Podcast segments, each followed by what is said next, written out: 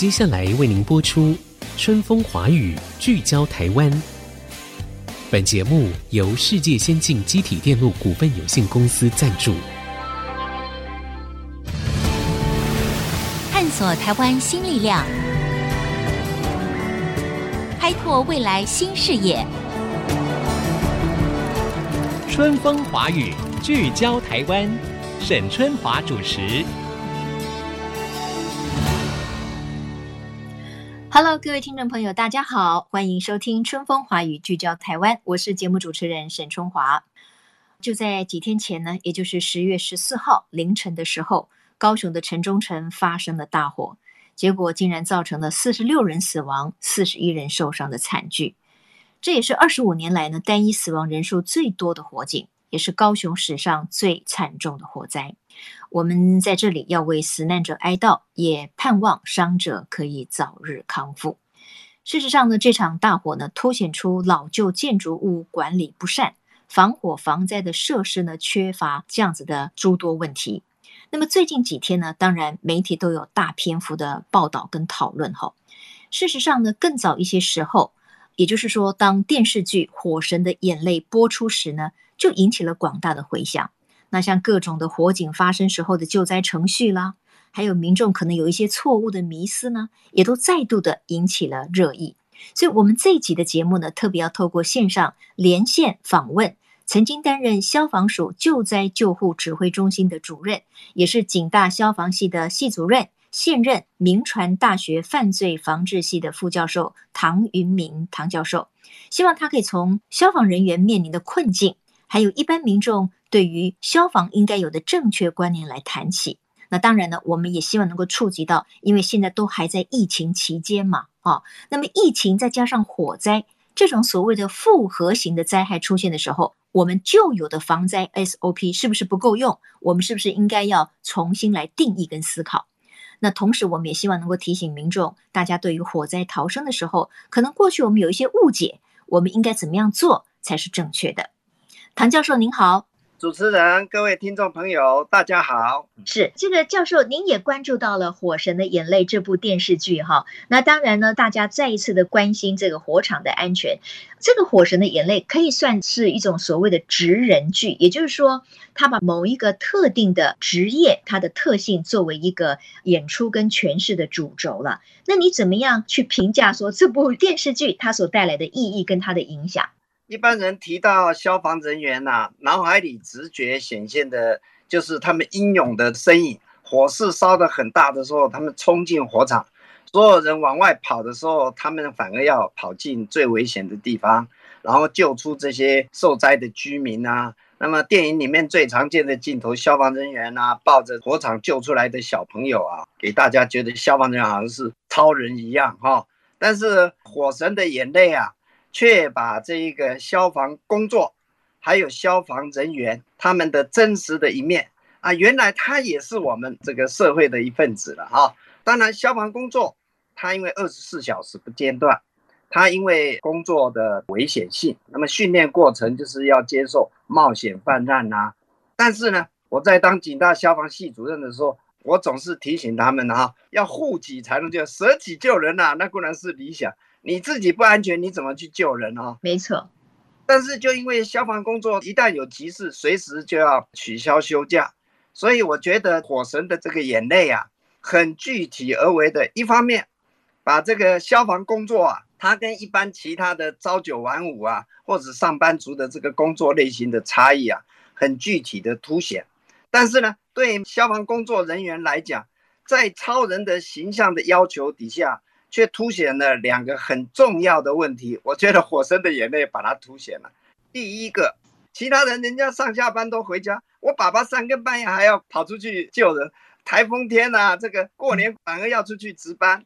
那么类似这种，给丢消防安哦，三没能没康，所以跟这个忠孝不能两全呐。我觉得这种问题哈，在这个《火神的眼泪》透过不同的剧情里面哈，一再的呈现，确实消防工作。因为二十四小时不眠不休的这个哈，呃，我觉得《火神的眼泪》这个编剧啊哈，是把这一点来凸显了。是，那当然了，也透过这个剧哈，因为剧就是比较容易消化，比较容易理解嘛哈。然后呢，也凸显说，哎，我们一般围观在火场的那些群众，其实常常会犯了一些错误，或者说他反而变成了阻挠这个消防员灌救的一个阻碍。那比如说，他这个中间他有提到一个，就是说啊，这个火场发生的时候呢，这个消防人员有的时候他不会在第一时间所谓设那个水柱。那这个时候，旁观群众可能就会七嘴八舌啊！哎呀，这个救人如救火啊，这赶快呀，一定要赶快去喷那个水柱。但是事实上呢，他们是在现场有他们的专业考量的。为什么这个消防人员他可能不会在第一时间立刻打开那个水柱？为什么？对，不是盲目射水，因为火场最怕那一种涉水，不但没灭火，反而是把火势啊驱赶到本来安全的地方啊。嗯，还有这个火场当时的风向。我们要顺势而为，因为你如果逆向而为啊，所有的烟热啊，反而都会往下风处吹嘛。他一定要判断我在什么时候设指挥点，更重要的是要确保火场里面有没有人受困，有没有危险物品。如果第一时间没有掌握的话呢，不但不能救人啊，反而是把消防人员送到相当危险的地方，人救不到了，甚至自己都有危险。可是这种火场的判断。跟现场 SOP 啊，一般民众他是不了解，他看到就赶快要冲进去救人了啊。那刚刚是谈这个消防人员工作的特性不能满足社会。其实这个春华，你看到那个剧情，你大概也可以看到，呃，明代啊用政治干涉专业啊，这个好像也很凸显。我们也有一些火场来协助这个叫凤凰志工哦，还有义消同仁救出这个有人受伤，大家帮忙抬担架哈。当然，因为在火场啊。这个受灾户啊，往往情绪都比较激动。那么看到他的家人被抬出来以后啊，一激动啊，就破口大骂：“这边怎么抬得太低啊？”那边哈，在旁边就很情绪的哈。哇，我们有一些志工的朋友哈，他有时候也看不下。啊，你光公料不好，不你赶紧来跟。嗯 嗯嗯，类似这种，其实也是我们消防同仁我们在训练过程啊，往往就告诉他们，真的要忍耐。另外还有一种情形，其实在我们实务工作哈。很多消防同仁也会体验到哈，如果说是这个起火户是在两栋的中间，那么到底是甲户起火，乙户起火？消防局的鉴定啊，因为你如果是起火户，你就要赔偿，因为他房子烧了一排。那这个如果是被指定为起火户的哦。他就跪地求饶，哎，千万不要讲是我们家烧的，是隔壁。嗯，如果是盐烧户的，就杀声震天，哇，这个是隔壁的要赔我们这些。所以类似这个起火的原因呢、啊，在鉴定的，其实在这个过程当中啊，各方面都会角力的哈。所以我们也看到这个明代，因为他有选举的压力嘛，他经常说为选民服务哈。那明明是他家起火，他会想起个什么？你要讲别的地方起火啊？是。那当然呢，我们在看这个剧的时候呢，我觉得也是给很多的观众一个很大的提醒哈，就是说防灾救灾，那我们所谓的旁观者不要成为了救灾的一个阻碍。那当然还有很多正确观念的建立了。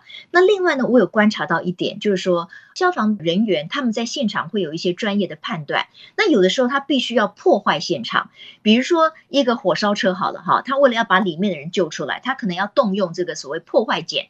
可是呢，等到这个人救出来之后呢，搞不好在里面的这个驾驶或者是乘客呢，会说：“哎呀，你怎么破坏了我的车子啊？啊，你救我是好，但是你把我的车子弄坏了，是不是？这车子由谁来赔偿呢？”对，您这个也是讲到重点，因为火场瞬息万变。我自己当局长的时候，曾经就发生火灾一发生啊，刚刚有考虑到火灾的风向，譬如一排它是九栋房子，刚好它就第三栋起火了。第三栋起火，风势很大。第三栋起火，火势呢是往第四栋、第五栋这个方向烧。这时候现场指挥官他肯定要做到判断，要赶快开辟火向。第四栋已经来不及延烧了，他就赶快要把第五栋拆掉，免得后面第六、第七、第八就整个延烧过去。那要开辟火向的时候，当然到事后，哎，好像火烧到第四栋就灭了。哎，事后就有明代哥，啊，你为什么把我第五栋拆掉了？火只烧到第四栋啊？那这当时如果没有拆掉第五栋，可能整排就烧光了啊！那我觉得《火神眼泪》最可爱的地方，说它能够把消防工作以及消防人员在这个无论从社会的期待，或者是民众的误解，除了要忍受救灾的这种风险以外，还要承受这些民代啊压力。没错，是是是。所以呢，我们就可以看得出来，这个消防人员不但是常常要冒着生命的危险，同时呢，还要背负很多来自民众可能他们不是很清楚的一些责难哈。说起来是非常的辛苦的。好，那现在我们要稍微休息一下了。那广告回来之后呢，我们要进入另一段，我相信也是跟我们每一个听众朋友非常相关的，就是在这个防灾在火警的时候，我们到底应该要怎么样来做？是不是也有一些错误的观念，我们要及时的更正？另外还有一个重点，就是因为因应全球的疫情，哈，疫情当中事实上有很多的走道啦、通路啦，它可能是原来是封闭的，可是，一旦发生了火警的时候，那该怎么办呢？所以这个所谓的救灾 SOP，是不是也要因时因地制宜呢？马上再回到春风华语，聚焦台湾。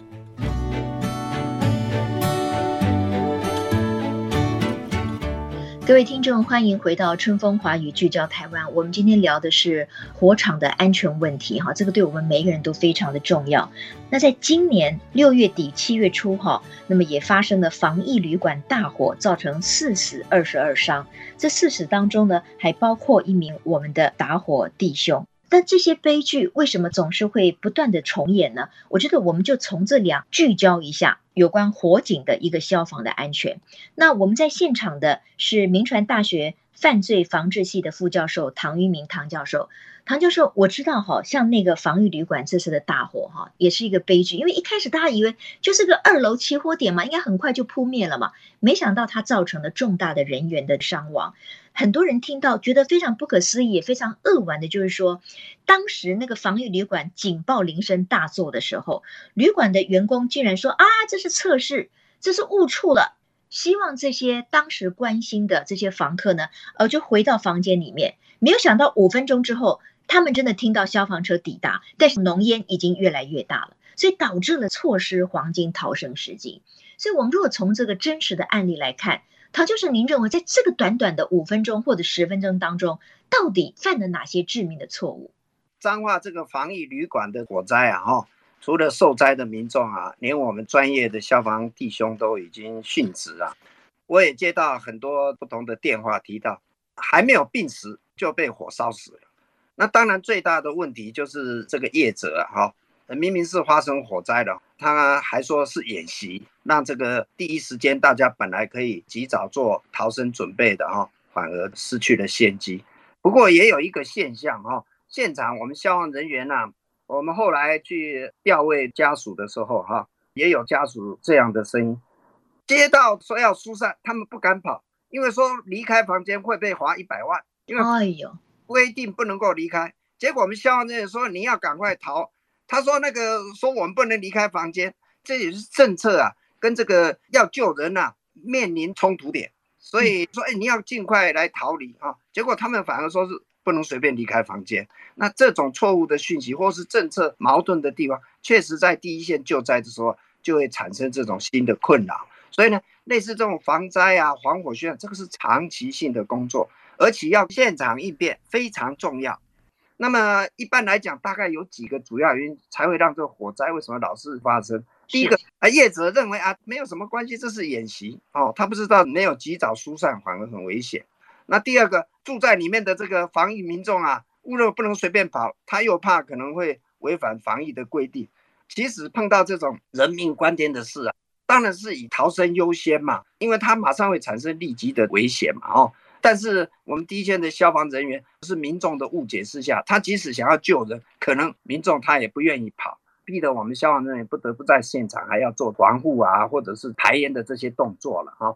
第二个，刚刚也提到，就法规不够健全，像这个听说那一栋建筑物过去也曾经发生过重大的火灾嘛哈，防疫旅馆怎么会建构在一个已经是危险的建筑物？显然这个当初在建构防疫旅馆。并没有跟消防单位或是建管单位啊，哈，这个建筑物五六七八栋是这个防疫旅馆，二三四是空户，不会说是二三空户它发生火灾不会往楼上延烧的，这安全没有是因为你产权不同而分割的，在法规不周延的地方也应该要去检讨呢，安全意识薄弱，法规不尽完善，管理没有落实，哎，它是不是该有的逃生的啊，该有的设备啊，都有具备了啊。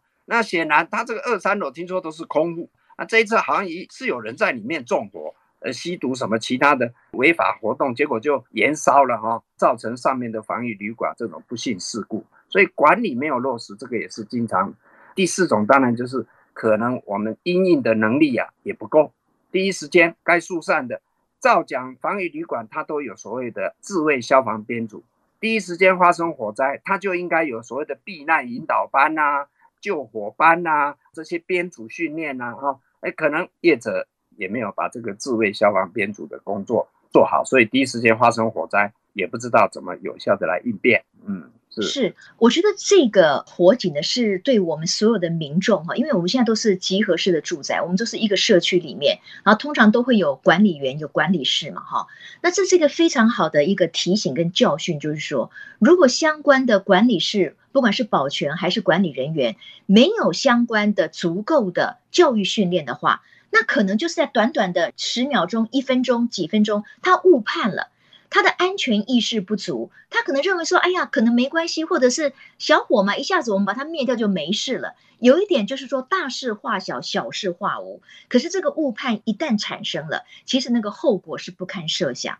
对，如果业者啊故意啊把这个警报系统啊关闭，然后真正发生火警啊也隐瞒了火灾的真实的状况。那这个都会犯了诈欺，而且致人于死，而且它又是营业，会加重骑行二分之一啊！所以啊，我们不应该隐瞒真实的火灾或灾害的资讯啊，来让消费者啊陷入危险。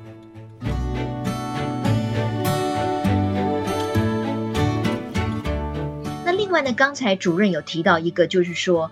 现在呢，因为是火警，再加上是防疫期间，居然可能会有正在检疫期间的这个旅客呢，他会觉得说：“哎呀，我被规定说我不能够离开我的房间啊，不然我会被罚一百万呐。”可是没有任何事情比生命更可贵嘛。如果火都烧到屁股了，怎么可能你还会把自己关在房间里面？但是一般人，我觉得这个也应该在防疫的规定里面，要让他们知道，在特殊的情形之下，你当然是可以做应变的哈。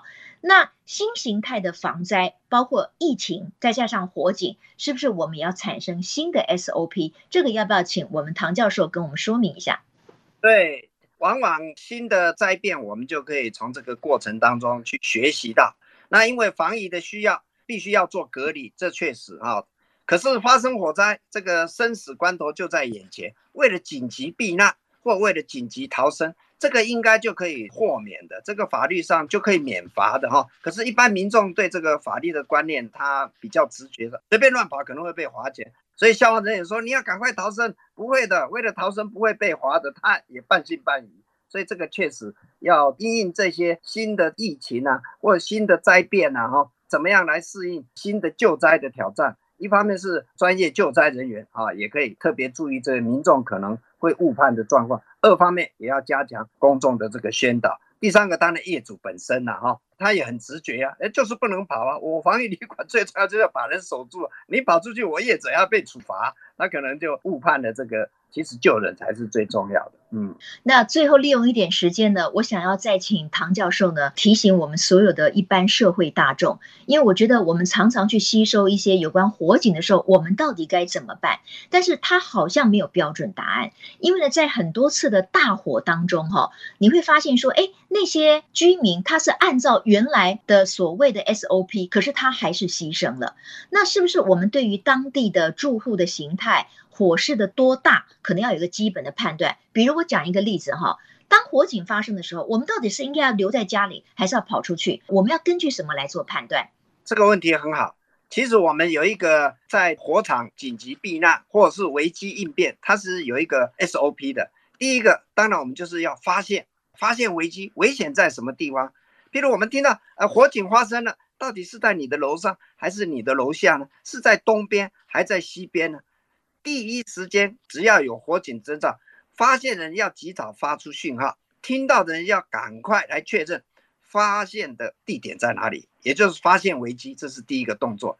那第二个，一旦知道火警发生了，最重要就是做隔离的，你不要让自己陷入到火灾直接伤害的。那隔离有两种状况，第一个当然就是尽快的逃离现场嘛。那假如说是你发现，哎呀，我的火灾在楼上，好，那其实你就可以确定。火灾可能暂时对我没有影响。但是如果是火灾是在你的楼下，那你要确定它是在东边、西边。原则上，发现火灾以后，你一旦决定，哎，这个烟热都还不是很严重，你打算要逃生，那么要先做水平避难，才做垂直避难。东边起火，你要往西边跑，先做水平避难以后，才开始做垂直避难。嗯，因为呢，烟的向上的速度非常快，超过人的步行速度，所以我们尽量要往下来逃生，这样才安全。隔离的方式，第二个就是说，哎呀，我想跑，呃，通道已经高温浓烟了啊，那这时候要赶快把自己关在这个房门里面，要把冷气啊这些可能通风管呐、啊、会彼此通都关掉，当然要把窗子打开，向外求救，再不然就赶快打一一九报案，我现在被困在几楼什么位置，让外面人知道你。